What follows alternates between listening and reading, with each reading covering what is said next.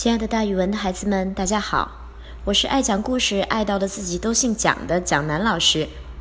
今天要给大家讲的成语故事叫做“古人渡河”。有同学看了这个成语就问了：“这不是假字儿吗？为什么念‘古’呢？”原来呀，这个字儿念“古”的时候，“古人”代表商人，渡河呢，当然就是用船从河上渡过去啦。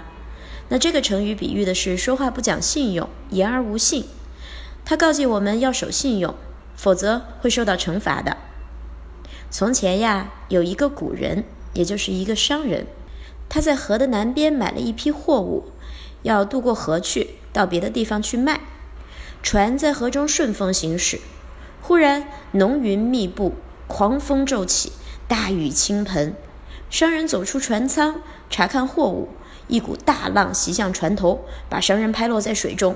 商人在水里挣扎着呼喊：“救命呀！救命呀！”一个渔夫听到喊声，急急忙忙地把船摇过来救他。商人看到渔夫，大声喊：“快来救我！快来救我！救了我，给你一百两白银。”渔夫把商人救了起来，送进船舱。商人换好了衣服，拿出十两银子给渔夫，说：“拿去吧，拿去吧。”这十两银子够你辛苦半年的了。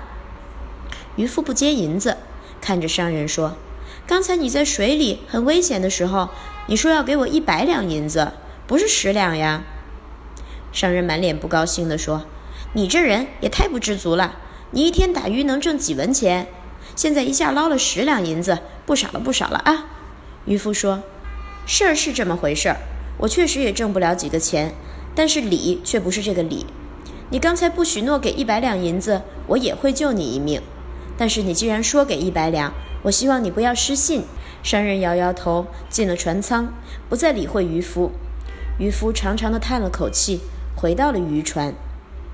一年后呀，商人又办了一批货，碰巧在河中与渔夫相遇了。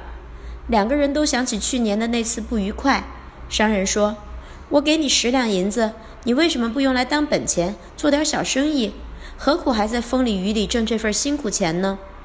渔夫还来不及搭话，商人的船就碰上了礁石，船舱进水，船渐渐下沉。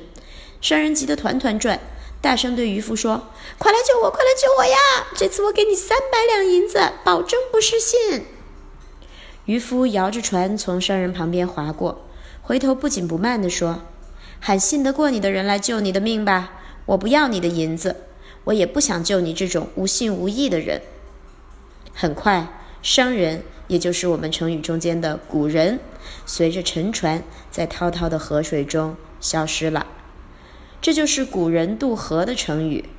这个成语用来比喻说话不讲信用，言而无信。那蒋老师再给大家补充一个知识点：古代呢，古人并不完全等同于商人。商人是在一个地方买，在一个地方卖。比如说，在成都做生意，这个叫做商人。